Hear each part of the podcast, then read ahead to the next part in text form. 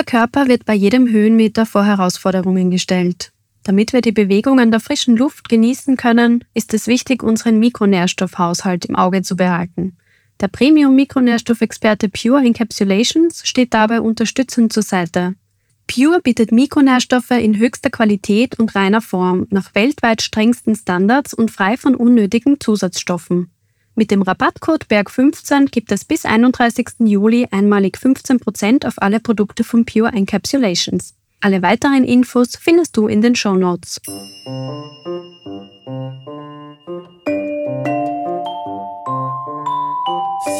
die, die Sherpas, die gebildet da jetzt einen anderen Zugang zum Berg entwickelt haben, fast schon einen spirituellen und da plötzlich aus Idealismus Expeditionen machen, sondern sind nur wirklich nur finanziell getrieben und wollen in kurzer Zeit viel Kohle machen. Die Entstehung dieser Bergsteigerei war noch ganz klar im kolonialen Kontext äh, zu sehen. There, there, there were some, you know, weakness in the mountaineering. Uh, people got in the accidents. Ich bin ganz davon überzeugt, dass es wichtig ist, dass man die nepalesischen Unternehmen in ihrer Position auch lässt und auch stärkt. Allerdings darf man sie es zulassen, dass man eine westliche Qualität mit hineinbringt. Hallo und willkommen beim Bergwelten Podcast. Ich bin Johanna Schwarz, Audioproducerin bei Bergwelten. Heute geht es um den Mount Everest und die Entwicklung der Expeditionen seit seiner Erstbesteigung vor 70 Jahren. Das Thema ist auch Schwerpunkt im aktuellen Bergwelten-Magazin. Im Heft stellen wir acht unglaubliche Fakten über den höchsten Berg der Welt vor. Und im Gipfelgespräch spricht Bergwelten-Kolumnistin Malis Czerny mit Robert Schauer und Anita Maruna. Schauer war 1978 der erste Österreicher am Everest. Die Ärztin Anita Maruna war erst vor kurzem dort, nämlich 2022. Meine Kollegin Lena Oeller hat sich dem Everest als Thema für diese Folge angenommen und ist der Frage nachgegangen, wer am Everest heute das Sagen hat. Sind es immer noch westliche Expeditionsanbieter? Und was ist die Rolle der Sherpa in der modernen Welt des Extrembergsteigens? Eine komplexe Geschichte, die Lena da für euch recherchiert hat. In den letzten Wochen habe ich mich intensiv mit dem höchsten Berg der Welt auseinandergesetzt und mit vielen verschiedenen Menschen gesprochen, die sozusagen wahre Everest-Experten sind. Also für die dieser Berg eine ganz besondere Bedeutung hat oder sogar ihr Arbeitsplatz ist. Und mich hat interessiert, wie sich das Business rund um den Mount Everest in den letzten Jahrzehnten verändert hat. Eines vorweg, es hat sich verdammt viel getan, denn nicht nur das Vorgehen bei den Expeditionen an sich hat sich in den letzten 70 Jahren enorm entwickelt, sondern auch die Dynamiken zwischen den verschiedenen Gruppen und Unternehmen, die am Berg agieren. Tenzing Norgay stand als erster Mensch am Mount Everest. Begleitet wurde er von Sir Edmund Hillary. Das klingt jetzt erstmal ungewohnt, oder? Sonst heißt es ja immer, Sir Edmund Hillary hat den Everest bestiegen, gemeinsam mit seinem Sherpa Tenzing Norgay. Genau genommen ist diese ungewohnte Meldung auch falsch, denn obwohl die beiden Erstbesteiger abgemacht hatten, nie zu erzählen, wer jetzt wirklich der Erste am Dach der Welt war, hat Tenzing Norgay 1955 gezwungenermaßen zugegeben, dass Edmund Hillary zwei, drei Schritte vor ihm oben war. Ich wollte damit aber ohnehin auf etwas anderes hinaus, und zwar auf die Rolle der Sherpa allgemein im Bergsport und im Speziellen am Everest, wie sie wahrgenommen werden und wie sie für ihre Leistungen honoriert werden. Wer die Berichterstattung über den Everest in den letzten Jahren und Jahrzehnten verfolgt hat, dem wird aufgefallen sein, dass die Medienpräsenz der Sherpa um einiges geringer ist als jene westlicher Bergsteiger.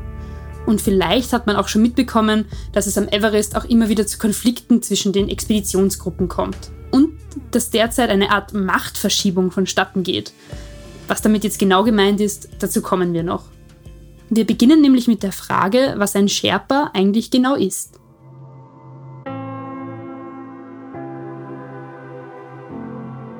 Also das, das führt zu vielen Missverständnissen. Oft wird ja das Wort Sherpa auch äh, übersetzt als einfach als äh, Träger oder Helfer.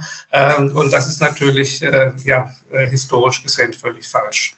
Äh, ja, die aus dem Osten kommen. Das Wort Sherpa heißt ja eigentlich so viel wie die aus dem Osten kommen, weil sie aus dem ähm, östlichen Tibet in Nepal eingewandert sind.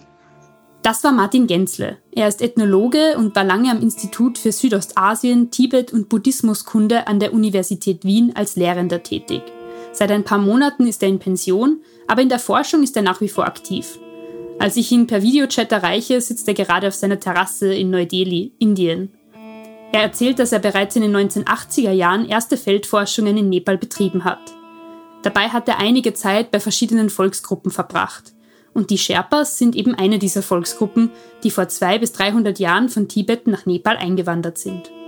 Dass der Begriff Sherpa oft als Synonym für Träger oder Guide verwendet wird, kommt nicht von ungefähr. Die Sherpas waren schließlich seit Beginn des 8000er Bergsteigens Teil davon. Als Anfang des 20. Jahrhunderts die ersten Expeditionen zu den höchsten Bergen der Welt geplant wurden, hat man schließlich Leute gebraucht, die sich in dem Gebiet gut auskennen und helfen konnten, die Vorhaben zu realisieren. Und die Sherpas kennen sich aus, denn ihr Siedlungsgebiet liegt genau in Solokhumbu, das sind zwei Distrikte südlich des Everest-Massivs, die auf zwischen 2000 und 4000 Metern liegen. Das Everest-Gebiet ist also ihre Heimat. Und dadurch, dass sie ihr ganzes Leben auf dieser Höhe verbringen, sind die Sherpas auch ideal daran angepasst und körperlich sehr leistungsfähig am Berg. Als die Europäer, von den Indern und Nepalesen früher Sahibs genannt, zum Erkunden der Berge in das Himalaya-Gebiet kamen, haben sie aufgrund dieser Eigenschaften gleich die Sherpas als Träger und Guides für die geplanten Expeditionen engagiert was aus heutiger Sicht aber durchaus kritisch zu sehen ist, wie Martin Gensler erklärt. Wenn man, wenn man die Geschichte betrachtet, äh, dann sieht man schon, dass das äh, in den 20er Jahren und 30er Jahren, als es begann, äh, schon ein sehr koloniales Unterfangen war. Die Briten haben in dieser Zeit noch in Indien geherrscht. Und äh, man muss dazu sagen, dass damals ja auch diese Expeditionen im Allgemeinen von, von Darjeeling aus, also von indischen Booten aus gestartet wurden, äh, weil es eben lange Zeit äh, sehr schwierig war, überhaupt nach Nepal reinzukommen. Das fing dann erst in den 50er Jahren richtig an. Also das war im Grunde die Entstehung dieser Bergsteigerei, war noch ganz klar im kolonialen Kontext äh, zu sehen. Und äh, insofern wurden diese Sherpas auch angeheuert von Sahibs, wie man sie eben damals auch genannt hat, äh, die im Grunde auch äh, das Ganze als eine militärische äh, Aktion angesehen haben. Es gab ja dann in diesen internationalen Wettbewerb und die ersten Bergsteigertouren waren wirklich äh, praktisch ja, Assaults, also Angriffe. Man hat auch in, äh, in der Sprache wirklich militärisch die Sache äh, betrachtet und eben entsprechend auch organisiert. Und in, in, gleicher Weise hat man natürlich die, die Träger nur als äh, ja, Subalterne angesehen. Und äh, insofern wurde natürlich nicht groß auf die äh, Vorstellungen dieser Leute eingegangen. Die Sherpas wurden also schon 30 Jahre vor der Erstbesteigung des Everest für erste Expeditionen angeheuert. Wirklich bekannt wurden sie international aber erst, als Tenzing Norgay als Erstbesteiger des Everest der Volksgruppe der Sherpas ein Gesicht gab. Nach dem Gipfelerfolg 1953 wurde er vom indischen Premierminister mit der Gründung des Himalayan Mountaineering Institute beauftragt und damit hat Tenzing Norgay viel zur Entwicklung des Bergsteigens sowie zum Selbstwertgefühl und der Bekanntheit der Sherpas beigetragen. Bis heute sind die Sherpas jedenfalls die, auch im wörtlichen Sinne, tragende Kraft an den 8000ern. Sie arbeiten als Bergführer und übernehmen andere wichtige Aufgaben bei Expeditionen, wie etwa das Versichern der Routen mit Fixseilen, das Aufbauen der Lager, das Tragen von Gepäck und Sauerstoff sowie die Küchenarbeit. Und zwar nicht nur in Nepal, sondern mittlerweile auch im tibetischen Teil des Himalayas sowie im Karakorum in Pakistan und in Indien.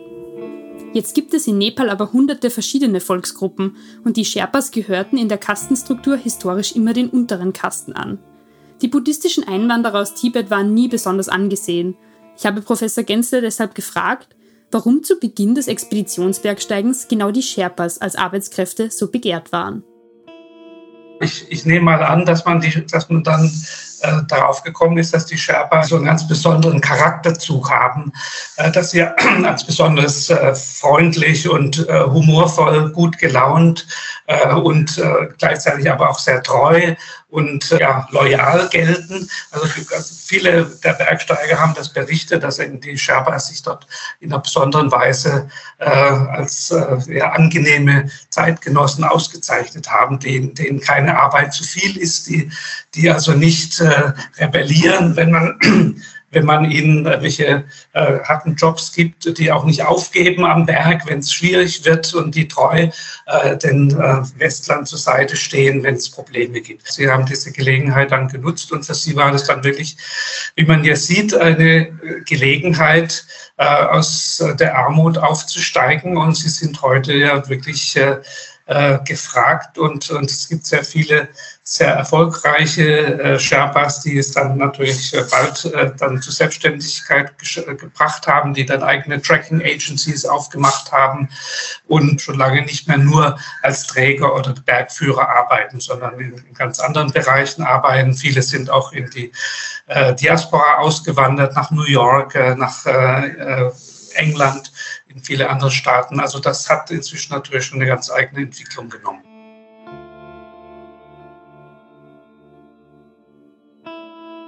Die Ethnie der Sherpas ist aufgrund dieser Entwicklungen im Kastensystem aufgestiegen und zählt heute sogar zu den angesehensten Volksgruppen in Nepal. Sie sind heute oft selbst Unternehmer. Die Tragearbeiten werden nun oftmals von anderen marginalisierten Gruppen, wie zum Beispiel den Rai, verrichtet. Insgesamt sind heute bis zu 15 verschiedene nepalesische Volksgruppen am Everest tätig. Zeitgleich mit der Emanzipierung der Sherpa hat sich auch das Expeditionsbergsteigen stark verändert. Waren es im frühen 20. Jahrhundert noch nationale Wettkämpfe um Erstbesteigungen der 8000er, so entwickelten sich die Expeditionen weiter zu alpinistischen Erkundungstouren. Gruppen erfahrener Bergsteiger aus westlichen Ländern sind in den Himalaya und ins Karakorum-Gebirge gereist, um dort mit ihrer Erfahrung, die sie zu Hause in den Alpen oder den Rocky Mountains gesammelt haben, neue Routen zu eröffnen und Rekorde aufzustellen. Das ist im Laufe der Zeit immer populärer geworden und durch die Globalisierung und die zunehmende Erschließung der Berggebiete auch immer einfacher. Passend dazu eine kurze Anekdote. Während der Recherche für diese Podcast-Folge hat mir mein Kollege Klaus Haselböck erzählt, dass die Schweizer, denen 1954 die zweite und dritte Besteigung gelang, bei der Rückreise gedacht haben, nach ihnen wolle sowieso niemand mehr auf den Everest hinauf. Was für ein Irrglaube, denn es ist quasi das Gegenteil passiert. Bis zum Anfang der 90er Jahre haben sich bei diesen meist von alpinen Vereinen organisierten Expeditionen immer mehr sogenannte Bergtouristen angeschlossen, also Menschen, die nicht viel oder gar keine Vorerfahrung im Höhenbergsteigen haben und dennoch auf die höchsten Berge der Welt wollen. Es ist mit der Zeit also zu einer gewissen Kommerzialisierung des Expeditionsbergsteigens gekommen und der höchste Berg der Welt, der hat da natürlich auch die meiste Anziehungskraft. Die Konsequenz dieser Entwicklung waren große Veränderungen, vor allem für die Sherpas in der eigentlich sehr entlegenen Solokumbu-Region. Eine, die das selbst miterlebt hat, ist Chamshi Sherpa, Sie ist in den 80er Jahren in Kungchung am Fuße des Everest aufgewachsen. Ihre Eltern waren eine der ersten Sherpas, die Trekkingtouren zum Everest angeboten haben. Und Shamshi und ihre Geschwister haben schon in jungem Alter bei diesen Touren als TrägerInnen mitgeholfen. Als Jugendliche ist Shamshi dann nach Österreich gekommen, wo sie seit 24 Jahren lebt. Auch ihr Bruder arbeitet regelmäßig auf verschiedenen österreichischen Berghütten. Ihre Schwester ist aber nach wie vor in Kungchung und betreibt dort eine kleine Trekking-Lodge. Shamshi kommt noch regelmäßig in ihre Heimat. Was ihr dort immer wieder auffällt, ist die schnelle Veränderung, die der Tourismus mit sich gebracht hat. In dem Himalaya-Gebiet spüren wir richtig, weil die Veränderung doch mm, mit dem Internet und mit dem Bergwelt schon dramatisch spürbar ist. Am Anfang hat man nicht einmal ein Stromlicht und jetzt durch die Veränderung oder durch den Tourismus hat das so, so eine große Veränderung, vor allem, vor allem eine schnelle Veränderung. Und das machten, machen alle spürbar. Im Vergleich zum Rest Nepals hat sich die Region enorm schnell entwickelt. Für die Sherpas war das gut, sagt Shamshi. Immerhin hatten sie dadurch viele Chancen, die anderen Gruppen verwehrt blieben. Natürlich wird viel mehr gebaut. Viel mehr gebaut. Jetzt ist, ähm, früher hat man so einen Steindächer, die Menschen haben das, die Männer haben die Steindächer selber hergestellt und die Dächer sind jetzt einfach äh, schwarz oder braun gewesen. Und jetzt durch diese, durch diese moderne Blechdächer, die blau und grün gestrichen sind, schauen sehr bunt aus. Wenn man in den Foto vergleicht, schaut es schon sehr bunt aus und groß. Durch die vielen Touristen ist es in den letzten Jahren zu einem sogenannten Overtourism gekommen. Und dieser hat auch viele negative Seiten mit sich gebracht. Durch die Kommerzialisierung der Expeditionen wurden auch die Besucherzahlen in den Tälern immer mehr und die Verweildauer der Touristen in den einzelnen Dörfern immer kürzer. Wo ich einmal klein war, da war schon, da habe ich auch schon Zugang zu den Franzosen, zu den Japanern, zu den Amerikanern, also weltweit. Das ist schon für uns auch positiv gewesen. Also wir haben von Welt viel mehr erfahren als, als ein Mensch, der in Umgebung der Kathmandu in der Hauptstadt leben hat. Ja, da können wir nicht rüsten und dann dann sie gleich weg. Und wir haben von Welt viel mehr gelernt. Oder auch die Sprache, die Englisch haben wir schneller beherrscht als wir die Kinder aus der Hauptstadt. Shamshi erzählt, dass die westlichen Reiseunternehmen, die die Trekkingtouren durch das Solukumbo organisieren, auch das meiste Geld kassieren. Durch deren Organisation und die Errichtung neuer Lodges und Restaurants bleibe der einheimischen Bevölkerung kaum eine Möglichkeit, selbst Geld zu verdienen. Früher, wo meine Vater Berg geführt haben, da haben die Menschen Zeit genommen, mindestens vier Wochen, fünf Wochen, diese Kumbo-Gebet zum Trekking-Tour gehen. Und jetzt, wenn sie jetzt nach Trekking gehen, nehmen sie zehn Tage, zwei Wochen. Und dann sieht man die Stress und die wenig Zeit haben. Und trotzdem dort und dort gewesen zu sein. Das ist der Unterschied. Wo, wo ich ein bisschen beobachtet habe, wo ich kurz dort war, sie kaufen so ein kleines Land, ein Stück Land, und das ist eine deutsche Firma. Und dann bauen sie eine riesen Hütte, die so eingerichtet sind wie in österreichische oder deutsche Hütte. Und da gibt es auch auf 4000 Meter so eine deutsche Zeitung zu, Zeitung zu lesen. Das ist schon, das ist einfach, das ist nicht die Himalaya, die Gebiet, sowas. Und dann schicken sie deutsche und österreichische Gruppe, die, die dann direkt ähm, organisiert dorthin bringen. Also die Touristen haben gar keine Möglichkeiten, indem man sagt, du, heute möchte ich einmal da so eine kleine Familienhütte gehen. Oder ich möchte heute mal dort äh, übernachten. Und verdienen sie aber eben nicht die Einheimischen. Und genau das ist es, was in Nepal seit einigen Jahren zu Spannungen führt. Die Europäer und Amerikaner haben hier den Tourismus aufgebaut, eine gewisse Infrastruktur reingebracht und Arbeitsplätze geschaffen. Und die einheimische Bevölkerung hat natürlich schon davon profitiert. Nur sie hatten sozusagen das Zepter nie selbst in der Hand. Die junge Generation der Sherpas ist aber immer besser gebildet und hat sich über die Zeit auch immer mehr emanzipiert. Das hat in den letzten zehn Jahren einen Wandel ausgelöst. Westliche Unternehmen werden anscheinend immer mehr von nepalesischen verdrängt. Um aus erster Hand zu erfahren, was da gerade passiert, habe ich in Innsbruck einen Österreicher getroffen, der zumindest einmal im Jahr den Everest seinen Arbeitsplatz nennen kann.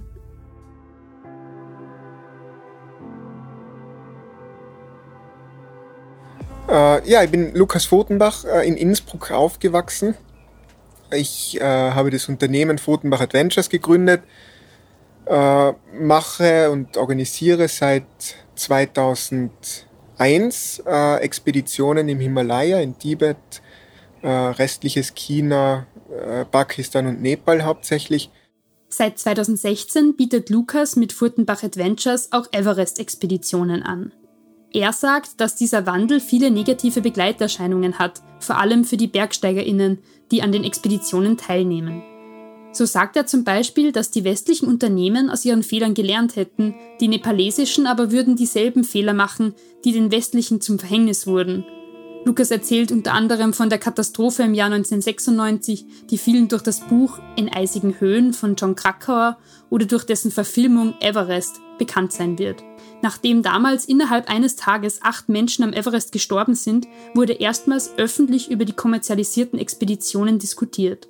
Wenn man auf eine Expedition zum höchsten Gipfel der Welt Leute mitnimmt, die nicht genügend Erfahrung haben, dann müsse man diese Defizite schließlich irgendwie kompensieren.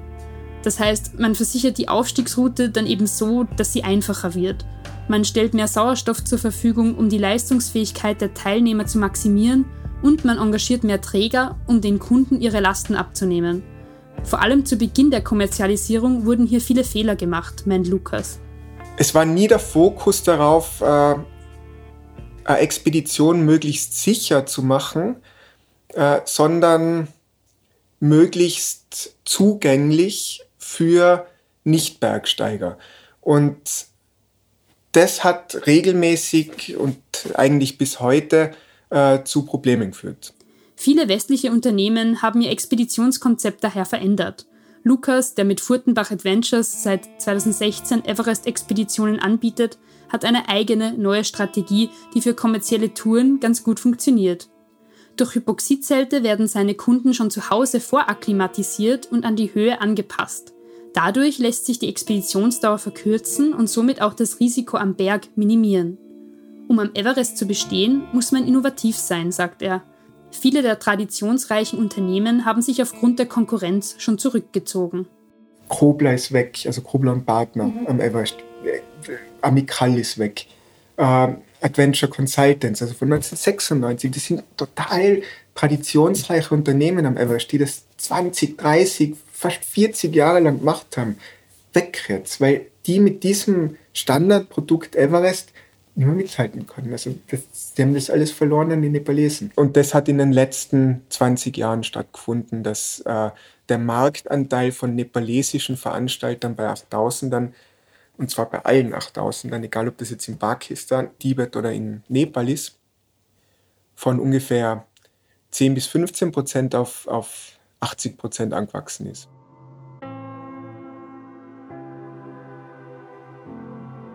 bewährt als einerseits als logische Entwicklung, weil die Berge sind ja dort. Sie sind sehr erfolgreich mit ihrem Geschäftsmodell an den 8000ern, was sie aufgebaut haben.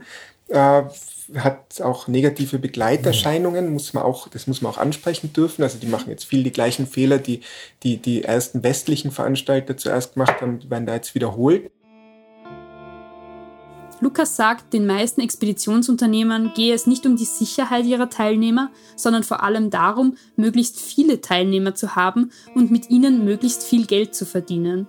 Und dabei wird anscheinend auch recht skrupellos vorgegangen. Du brauchst nur in der Himalayan Database die, die Auswertung machen, wo sterben die Leute, warum. Und, und dann ist es ganz klar, dass 98 Prozent der Toten bei nepalesischen Veranstaltern Mhm. passieren, seit dieser Wandel stattfindet. Es sind nicht die, die Sherpas, die gebildet da jetzt einen anderen Zugang zum Berg entwickelt haben, fast schon einen spirituellen und da plötzlich aus Idealismus Expeditionen machen, sondern sind nur wirklich nur finanziell getrieben und wollen in kurzer Zeit viel Kohle machen. Die Vorwürfe, die Lukas den nepalesischen Expeditionsunternehmen macht, sind hart. Es gebe nepalesische Unternehmen, die Everest-Expeditionen um 20.000 Dollar anbieten. Seine günstigste beläuft sich auf 69.000. Und natürlich variieren gewisse Kosten, zum Beispiel für die Unterbringung und das Essen, je nach gewähltem Standard. Aber es gibt so einen gewissen Grundstock an Kosten, die für beide gleich sind. Der Sauerstoff, die Permits äh, und diese Dinge. Und wenn jetzt, wenn jetzt eine Everest-Expedition um 20.000 Dollar verkauft, dann ist dann immer viel äh, Spielraum. Das heißt, ich muss als Veranstalter irgendwo versuchen, Geld einzusparen. Äh, als erstes kann ich einsparen beim Gehalt, also bei den Mitarbeitern, denen weniger zahlen, ihnen gar nichts zahlen, ihnen verspätet zahlen, meine Leistungsträger nicht zahlen. Also all das ist passiert. Dann das nächste ist, was passiert ist, äh, ich äh, kaufe keine Permits mehr für meine Kunden, sondern ich mache sie mal selber, die Permits. Also auch das ist passiert bei nepalesischen Veranstaltern, sind auch gerichtlich dafür verurteilt worden, dass einfach die, die Permits gefälscht wurden. Sparen wir bei jedem Kunden schon einmal 11.000 Dollar. Manche Veranstalter würden auch beim Flaschensauerstoff sparen, erzählt Lukas. Immerhin ist dies einer der größten Kostenfaktoren. Das Gas an sich ist zwar nicht teuer, das Befüllen der Flaschen, der Transport durch die Träger und die anschließende Entsorgung allerdings schon. Das heißt, wenn ich jetzt den Sauerstoffbedarf einfach äh, kalkuliere und damit rechne, dass eh ein Teil meiner Teilnehmer kommt gar nicht so weit, dass er den Sauerstoff braucht. Also nimm jetzt einmal auf Verdacht 30 Prozent weniger Sauerstoff mit drauf, dann habe ich schon 30 Prozent der Kosten beim Sauerstoff eingespart und vielleicht geht es sogar auf, weil wirklich 30 Prozent weniger raufkommen, weil, weil sie davor schon ausfallen. Entweder von sich aus oder ich kann auch dafür sorgen, dass sie ausfallen, weil gezahlt haben sie ja schon wenn sie jetzt weiterkommen würden, dann muss sie halt irgendwas machen. Ich muss sie schneller aufsteigen lassen. Ich muss ihnen, hat es alles geben, also bis hin zu Abführmittel im Essen. Ich muss dafür sorgen, dass sie gar nicht so weit kommen, in, in die Verlegenheit, Sauerstoff zu brauchen, weil ich zu wenig für sie habe. Und äh, wenn es dann aber doch mehrere schaffen, dann äh, habe ich als Veranstalter natürlich ein sehr großes Problem, weil ich dann plötzlich äh, für zehn Leute Sauerstoff deponiert habe und 15 Leute aber da habe. Das heißt, fünf Leute sind ohne Sauerstoff. Was kann ich mit denen machen? Ich kann sie entweder wieder runterschicken dann habe ich Beschwerden, Probleme, schlechte äh, Bewertungen, äh, werde wahrscheinlich nicht mehr gebucht. Oder ich kann halt versuchen, irgendwie denke ich mir, ja, dann muss ich halt mit dem Sauerstoff für 10 Leute 15 Leute gehen lassen. Dann müssen wir halt schneller gehen, müssen wir weniger Flussrate den Leuten geben und einfach hoffen, dass es schnell geht. Und dann, äh, das kann auch noch aufgehen, aber wenn dann eine Situation kommt, wie es sind zu viele Leute am Gipfel gerade und es entsteht Stau, äh, führt das ganz, ganz schnell zu einfach verheerenden Katastrophen. Das ist dann genau das, wo Leute sterben.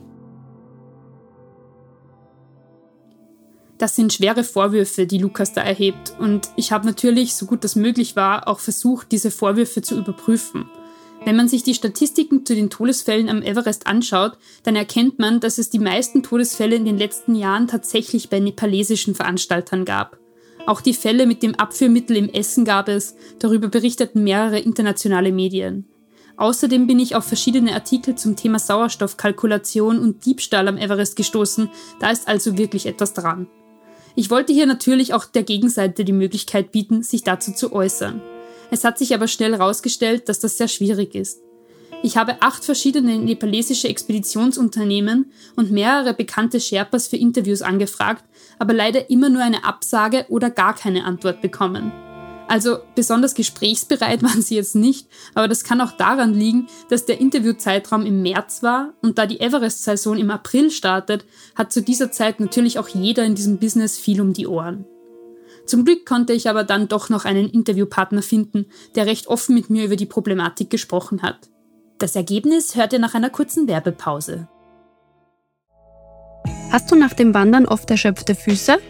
Mit den Wanderschuhen von Bea erlebst du ein völlig neues Laufgefühl beim Wandern, ohne eingequetschte Füße, mit ganz viel Ziehenfreiheit. Mit diesem leichten Tragegefühl wird jeder steile Anstieg auf den Gipfel zum Genuss. Spare jetzt mit dem Code Bergwelten bis zum 31.08. 20 Euro auf deinen Einkauf im Bär Online-Shop unter bär-schuhe.de. Zurück zum Everest. Pemba Sherpa ist einer der Gründer des relativ neuen nepalesischen Expeditionsunternehmens 8K Expeditions. Kurz bevor er zum Everest-Basislager gestartet ist, habe ich ihn telefonisch in Kathmandu erreicht. Er erzählt mir, dass seine Firma noch recht neu am Markt ist.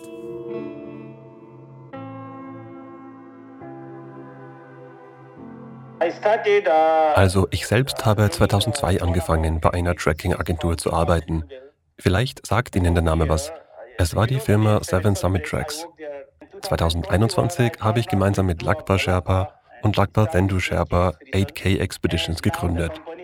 Uns gibt es also noch nicht lange, aber die Leute sagen, dass unser Unternehmen eines der besten für das Himalaya Mountaineering ist. 2022 agierte 8K erstmals am Everest. Den Erfolg des Unternehmens kann man also bisher nur an einer Saison messen. Pemba Sherpa betont aber, dass nur das Unternehmen neu sei. Seine beiden Partner und er sind schon jahrzehntelang am Everest tätig. Lakpa und Lakpa Tendu Sherpa sind selbst erfahrene Everest-Bergsteiger, haben jahrelang als Climbing-Sherpas und Bergführer gearbeitet. Und Pemba selbst war eben lange Zeit bei der Expeditionsfirma Seven Summit Tracks angestellt. Da er dort aber nicht mitbestimmen konnte, wollte er sein eigenes Unternehmen gründen und es besser machen. Wie Lukas Furtenbach sieht auch er einige Dinge am Vorgehen anderer Expeditionsunternehmen durchaus kritisch. Also es gab und gibt schon einige Schwachstellen bei den Expeditionsunternehmen. Durch fahrlässiges Verhalten seitens der Anbieter sind in der Vergangenheit Menschen gestorben. Das wollen wir auf jeden Fall verhindern. Wir wollen für mehr Sicherheit am Berg sorgen. Das fängt bei uns, den Guides, an.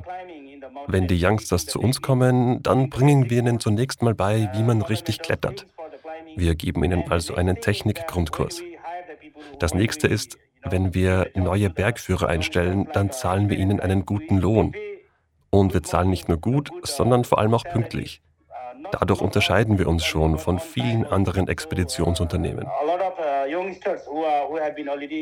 Deshalb wollen viele der jungen Leute für uns arbeiten. Wir haben in unserem Team ja auch viele bekannte Gesichter, die bereits Erfahrung mit allen 14 8000ern haben. Wir zahlen gut, pünktlich und sichern unsere Guides ab. Das schafft Vertrauen. Um zu überprüfen, ob das mit dem Preisdumping bei nepalesischen Veranstaltern stimmt, habe ich Pemba Sherpa auch direkt gefragt, um welchen Preis ich mit 8K eine Everest-Besteigung machen könnte. Uh, 38.000 plus mindestens 38.000. Das deckt die Minimumkosten für die Gruppenleiter. Aber die Preise sind natürlich von den Bedingungen abhängig. Zum Beispiel benutzt der Kunde einen Hubschrauber, nimmt er das beste Zimmer. Für 38.000 bis 65.000 Dollar kann man bei uns eine Expedition zum Everest machen. Der Höchstpreis bei 8K ist also niedriger als der Minimumpreis von 69.000 Dollar bei Furtenbach Adventures.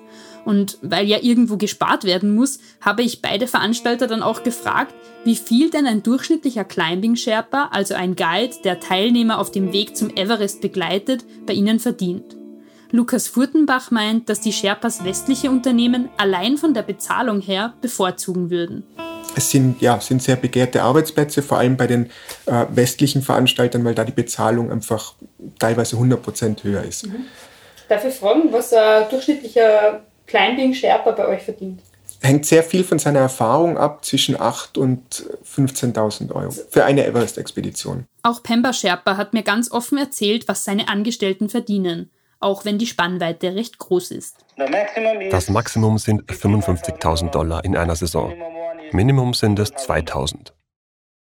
Ich äußere meine Vermutung, dass es wahrscheinlich darauf ankommt, wohin dieser Sherpa geht und was er macht. Ja, ja, natürlich. Und es gibt auch Ausnahmen. Pastor Sherpa zum Beispiel hat letztes Jahr in 144 Tagen 11 der 14 8000er mit 8K bestiegen. Und er hat knapp 60.000 Dollar verdient. Sie müssen verstehen, je mehr Gipfel, desto mehr Geld für den Sherpa. Für den Gipfel des Everest zum Beispiel bekommen die Sherpas ja auch einen Bonus von 8000 Dollar. Das Gehalt der Sherpa variiert also je nachdem, was sie genau machen. Mit den 2000 Dollar meinte Pemba Sherpa einen Küchenhelfer, der natürlich um einiges weniger verdient als jemand, der auf den Gipfel geht oder den Kumbu-Eisbruch versichert. Bei beiden Unternehmen gibt es jedenfalls auch eine Gipfelprämie für die Climbing Sherpas. Und insgesamt sind bei beiden Unternehmen die Verdienste recht hoch, vor allem im Vergleich mit dem durchschnittlichen nepalesischen Lohnniveau. Doch kann der Verdienst überhaupt hoch genug sein, wenn man in seinem Job regelmäßig sein Leben riskiert? Fakt ist, dass viele Climbing-Sherpas oder Eisfall-Doctors ihren Job mit ihrem Leben bezahlen. Die Arbeitgeber stehen auch oft in der Kritik, weil sie ihre Leute nicht ausreichend versichern. Dabei ist in Nepal oft der Mann für das gesamte Einkommen einer Familie zuständig. Verunglückt er am Berg, so stehen Frau und Kinder oftmals ohne Versorgung da. Für Pemba Sherpa ist das etwas, was in Zukunft auf jeden Fall mehr berücksichtigt werden muss. Sollten die Arbeitsbedingungen, das Gehalt und die Sicherheit nicht besser werden, so können man in Zukunft auch viele der Arbeiter verlieren, meint er. Ich möchte natürlich das Einkommen der Sherpa erhöhen. Denn in naher Zukunft werden wir vor folgendem Problem stehen. Die Sherpas werden vermehrt in andere Länder gehen, um ihr Geld zu verdienen. Zum Beispiel in westliche Länder oder in die Golfstaaten. Und das wollen wir natürlich nicht, weil wir die Sherpas hier nicht als Arbeitskräfte verlieren wollen. Über das müssen wir gründlich nachdenken. Denn klar, wenn Sie woanders besser verdienen und die Möglichkeit haben, dorthin zu gehen, dann machen Sie das auch. Als junger Geschäftsmann bin ich mir dessen bewusst und finde, dass wir das Gehalt der Sherpa deutlich erhöhen müssen. Das war in der Firma, in der ich vorher gearbeitet habe, eben nicht so. Und über was wir uns auch Gedanken machen müssen, ist die finanzielle Absicherung für die Familien. Ich muss sicherstellen, dass ein Sherpa, der für uns arbeitet, die Schulgebühren für seine Kinder zahlen kann. Dass die Familien auch neben der Lebensversicherung Geld bekommen, wenn sie es brauchen. Das ist das, was mich als Manager unserer Firma beschäftigt.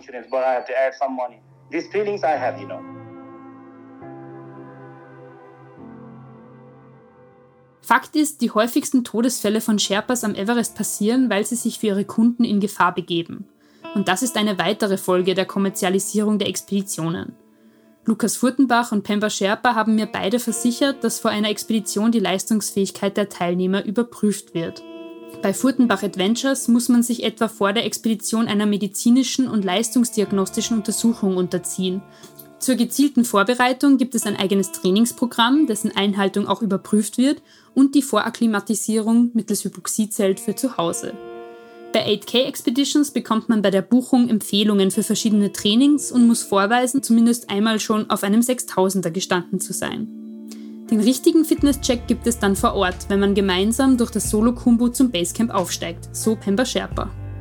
In Kuchel habe ich mich mit jemandem getroffen, die sich mit den medizinischen Aspekten bei so einer 8000er Besteigung bestens auskennt. Anita Maruna ist Allgemeinmedizinerin und hat sich in den letzten Jahren im Bereich der Höhenmedizin und Expeditionsmedizin ausbilden lassen. Die begeisterte Bergsteigerin ist selbst schon auf zwei 8000ern gestanden, auf der Shisha Pangma und am Everest. 2021 und 2022 hat sie die Everest-Expeditionen von Furtenbach Adventures als Expeditionsärztin begleitet. Die medizinische Betreuung sei bei einer solchen Expedition enorm wichtig, meint sie. Ein kommerzielles Unternehmen bietet einen, einen gewissen Sicherheitsstandard und dazu zählt auch die medizinische Betreuung der Teilnehmer. Und die fängt bereits bei der Vorbereitung an und äh, geht vor allem über, die, über den Bereich bis zum Basislager. Das heißt, im Anmarschbereich ist eine, eine medizinische Betreuung sehr wohl wichtig und notwendig und natürlich dann auch am, im Rahmen des Agierens am Berg oder beim Bergsteigen ähm, selbst. Und ohne diesen Sicherheitsaspekt, und es hat nicht jedes Unternehmen einen Arzt mit, steigt das Risiko, dass die, der Gipfelerfolg nicht gewährleistet ist, äh, sehr wohl an. Das heißt, das Risiko, dass da was passiert, ist einfach weit höher. Und dementsprechend haben sich dann diese, die, die westlichen Anbieter auch diesen Sicherheitsstandard zurechtgelegt und eine medizinische Betreuung mitgenommen in Form eines, eines Arztes oder einer Ärztin. Bei vielen nepalesischen Veranstaltern gäbe es diese Betreuung nicht. Zwar sind oftmals Sanitäter dabei, eigene Expeditionsärzte jedoch gingen sich finanziell oft nicht aus. Und oft fehle auch das Verantwortungsbewusstsein, so wie 2021, als plötzlich Corona zu einem großen Problem im Basislager wurde. Anita erzählt mir, dass sie im Frühjahr 2021 gezögert hätten, ob eine Everest-Expedition in Pandemiezeiten überhaupt Sinn machen würde. Doch die Grenzen waren offen und das Basislager scheinbar Corona-frei. Die damaligen Auflagen besagten, dass Expeditionen zum Everest möglich sind, jedoch Impfungen und Testungen vorab notwendig sind. An all das hat sich Furtenbach Adventures gehalten. Anita testete vor und während der Anreise fleißig alle Teilnehmer. Soweit, so gut. Und dann sind wir in dieses Basislager gekommen und ich habe gedacht, ich traue meinen Augen nicht. Weil da, da hat es Expeditionsunternehmen gegeben, denen war diese ganzen Vorgaben völlig egal. Die haben Feste gefeiert, die Russen haben aus zu 20 aus einem Glas Wodka getrunken. Also da war von, von Corona-Vorgaben und Maßnahmen überhaupt nichts zum, zum Merken. Also in Wahrheit war es dann eh klar, dass das ein Riesenproblem werden wird. Und es war ja schon zu Beginn, sind die ersten Teilnehmer eigentlich krank geworden, die sind da ja dann schon ausgeflogen worden. Und äh, unsere, unsere Mannschaft ist relativ, unter Anführungszeichen, relativ spät drangekommen, aber es ist, der erste Sherpa ist krank geworden und Sherpa wären nicht einfach so krank. Und die sind dann von mir getestet worden und es ist die halbe Sherpa-Mannschaft dann gelegen. Und das war dann bei mir der Zeitpunkt, wo ich gesagt habe, jetzt wird es richtig eng. Damals wussten wir nicht, wie Corona wirklich mit der Höhe, was, was das mit der Höhe macht. Ich meine, Corona ist, ist, macht respiratorische Infekte, das heißt, die Höhe macht respiratorische Probleme, das kann nur kumulieren und, und Riesenprobleme machen. Und da habe ich dann gesagt, ich trete als Expeditionsärztin zurück, denn ich kann die Sicherheit weder von den Teilnehmern noch von den Sherpa gewährleisten, dass da irgendetwas passiert. Ich habe das nicht mehr im Griff. Lukas Furtenbach und sein Team haben die Expedition 2021 schließlich abgebrochen. Dafür bekamen sie viel Kritik, auch von offizieller Stelle. Denn Nepal wollte den Everest damals auf keinen Fall sperren. Zu groß wären die Verluste für das Land, wenn die Permit-Einnahmen einer ganzen Saison wegfallen würden. Und solange es erlaubt ist, auf den Everest zu gehen, wird es auch immer Unternehmen und Teilnehmer geben, die das machen. Auf welche Kosten auch immer. Der Umgang mit Corona im Basecamp zeigt eindeutig, dass es am Everest leicht zu heftigen Konflikten kommen kann. Es fehlt einerseits an offener Kommunikation zwischen den einzelnen Gruppen und ich meine, was man nicht vergessen darf, ist, dass, dass da schon noch eine gewisse Grundspannung in diesem Everest-Basislager ist. Es ist schon so, dass da ganz viele Menschen an einem Ort sind, wo alle das gleiche Ziel haben. Und ich finde, das merkt man schon auch in den einzelnen Lagern, dass da der Wettkampfgedanke sehr wohl vorhanden ist. Das darf man nicht irgendwie äh, bagatellisieren. Das, das ist vorhanden und diese Spannung ist wohl auch spürbar und das ist auch irgendwie klar, dass die vorhanden ist, denn man will in einer sehr kurzen Zeit möglichst viele Menschen an einen Punkt bringen und das birgt natürlich Gefahren und dessen sind sich die meisten ja auch bewusst und, und das ist im, im Basislager wohl auch spür- und auch greifbar. Ein ähnlich emotionaler Umstand hat 2013 sogar zu einer Schlägerei in einem der Lager geführt. Der bekannte Schweizer Alpinist Uli Steck wurde von mehreren Sherpas angegriffen, nachdem er entgegen der getroffenen Absprache Fixseile gequert hatte und Eisbrocken abgetreten hat. Einer dieser Eisbrocken verletzte einen der nachfolgenden Climbing Sherpa. Weil sich Steck nicht an die Abmachung gehalten hatte, eskalierte die Situation. Ethnologe Martin Gensle sieht den Auslöser dafür in verschiedenen Grundeinstellungen der beiden Gruppen. Für die Sherpas äh, ist immer noch der Wert äh, der gemeinschaftlichen Aktion äh, sehr stark, während äh, für die Westler eher das kompetitive Element in den Vordergrund rückt. Sie wollen auf jeden Fall den Gipfel erreichen, äh, koste es, was es wolle sozusagen. Auch Pemba Sherpa kennt den Vorfall, meint aber, dass dies eine Ausnahme war. So etwas ist eine persönliche Angelegenheit. Uli Steck und einige andere berühmte Bergsteiger sind in einen Konflikt mit den Sherpas geraten. Aber was ich so mitbekomme, kommt es bei der Mehrheit der Unternehmer, Guides und Sherpas nicht zu solchen Konflikten. Das war etwas sehr Individuelles. Lukas Furtenbach meint, beide Seiten sollten dafür Verantwortung tragen. Diese immer wieder Streitigkeiten, die sie in die Medien geschafft haben, wie mit Uli Steck und, und, und so, äh, das war sicher, also gibt da jetzt keiner Seite die, die alleinige Schuld. Da haben beide ihren Teil dazu beigetragen. Auf der einen Seite junge, selbstbewusste Sherpas, die auch bei denen gibt es Leute, die nicht nur nett sind, also auch da gibt es, äh, will jetzt kein Schimpfwort sagen, auch da gibt es welche, die einfach unsympathisch sind, die einfach äh, sich nicht wissen, wie man, wie man sich normal verhaltet. Und genauso wird auch Uli Steck und und Co. Äh, da ihren Teil dazu beigetragen haben und entsprechend nicht in, in aller höflichen Form da mit den Sherpas, die gerade am Arbeiten waren, während sie abgestiegen sind und äh, den arbeitenden Sherpas da Eisbrocken entgegengeworfen haben durch den Abstieg. Die werden halt auch nicht freundlich mit denen kommuniziert haben. Lukas Furtenbach meint sogar, er habe das Gefühl, dass Konflikte ganz bewusst herbeigeführt werden, um westliche Anbieter vom Markt zu verdrängen. Es gibt schon die Tendenzen, dass so ein Konflikt angefeuert wird zwischen westlichen und nepalesischen Veranstaltern. Der geht aktuell gerade von den Nepalesen aus. Also die pushen das gerade sehr und teilweise ja sehr aggressiv. Die gehen da wirklich hart mit Medien auch um, also attackieren und bedrohen Journalisten, die äh, kritisch hinterfragen nur. Also jetzt gar nicht irgendwie, sind sofort Rassisten, wenn man irgendwas äh, Schlechtes schreibt oder was Kritisches schreibt zu nepalesischen Veranstaltern. Ich kann da jetzt natürlich schlecht mitreden. Ich war ja schließlich nie vor Ort, um mir selbst ein Bild zu machen. Aber nach all den Gesprächen, die ich geführt habe, glaube ich, dass das größte Problem am Everest ist, dass es einfach an gegenseitigem Respekt und einer guten Kommunikationsbasis fehlt. Wir haben auf der einen Seite westliche Unternehmen, die jahrelange Erfahrung haben in dem, was sie dort machen. Wobei man nicht vergessen darf, dass all deren Errungenschaften nur in Zusammenarbeit mit den Sherpas möglich waren. Und auf der anderen Seite haben wir junge nepalesische Unternehmer, die einfach anders sind als ihre Vorfahren, die sich emanzipiert haben, die ein gewisses Selbstbewusstsein haben und sich einfach nicht mehr alles von den westlichen Unternehmern sagen lassen, was ja auch verständlich ist und seine Berechtigung hat. Aber egal ob Corona, Sicherheitsstandard oder Permitvergabe, man muss auch den nepalesischen Staat in die Verantwortung nehmen, meint Martin Gensle. Hier muss man auch den nepalesischen Staat durchaus Vorwürfe machen, weil man dort offensichtlich auch nicht wirklich gewillt ist, das besser zu kontrollieren. Immerhin gibt es dafür viel Geld an äh, diesen Genehmigungen. Wenn man jetzt in die Zukunft schaut, stellt sich natürlich die Frage, wie entwickelt sich diese Branche weiter und wie kann man die Konflikte vor Ort vielleicht lösen? Um die Spannung rauszunehmen, muss auf jeden Fall die Kommunikation zwischen den einzelnen Akteuren mehr auf Augenhöhe stattfinden.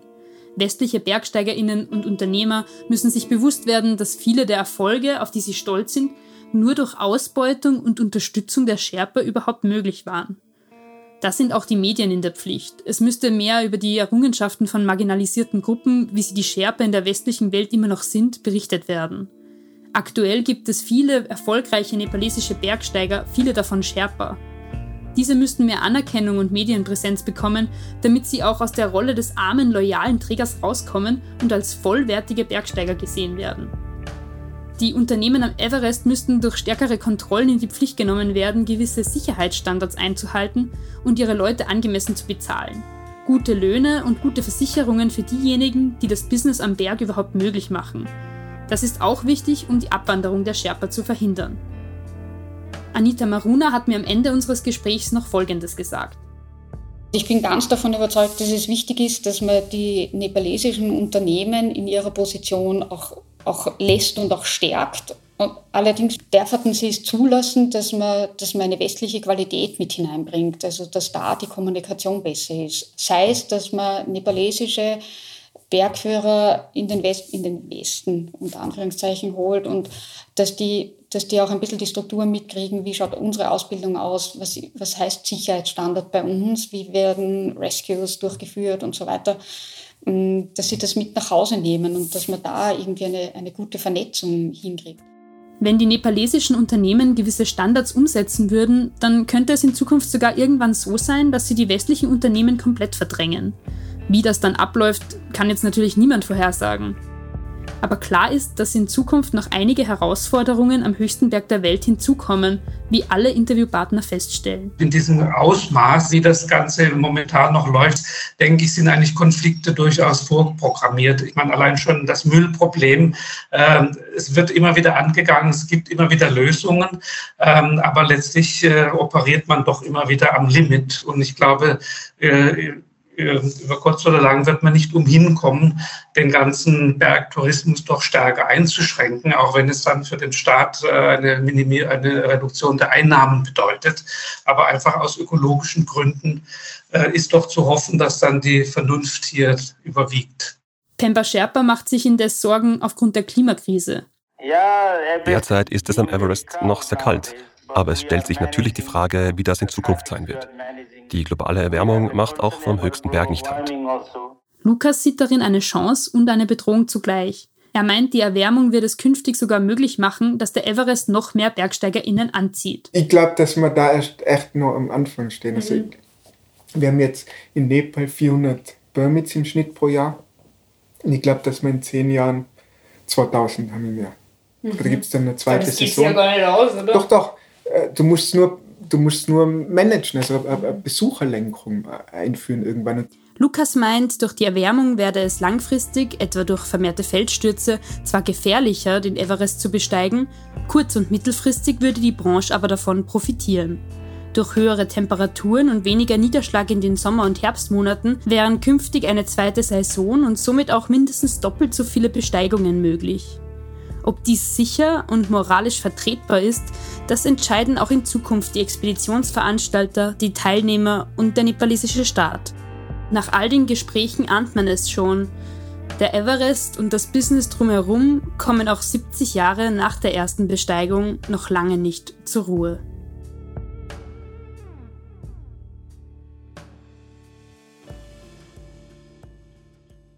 Solltet ihr die Folge zu einem späteren Zeitpunkt hören, könnt ihr euch das Bergwelten-Magazin vom April-Mai 2023 oder die Nummer 2 2023 auch einfach online bestellen und zwar unter bergwelten.com slash Einzelhefte. Diese Folge des Bergwelten-Podcasts wurde produziert von Lena Oeller und Johanna Schwarz. Alle Informationen zur Folge findet ihr in den Show Notes. Wenn euch die Folge gefallen hat, würden wir uns freuen, wenn ihr euren Freunden und Freundinnen davon erzählt und ihnen einen Link zur Folge schickt. Ihr findet Bergwelten auf Instagram, Facebook und auf TikTok. Schreibt uns dort gerne. Wir hören uns im Juni wieder, wenn Klaus Haselböck davon erzählt, was Berglegenden eigentlich in ihrer Freizeit machen. Bis dahin, viel Spaß in den Bergen.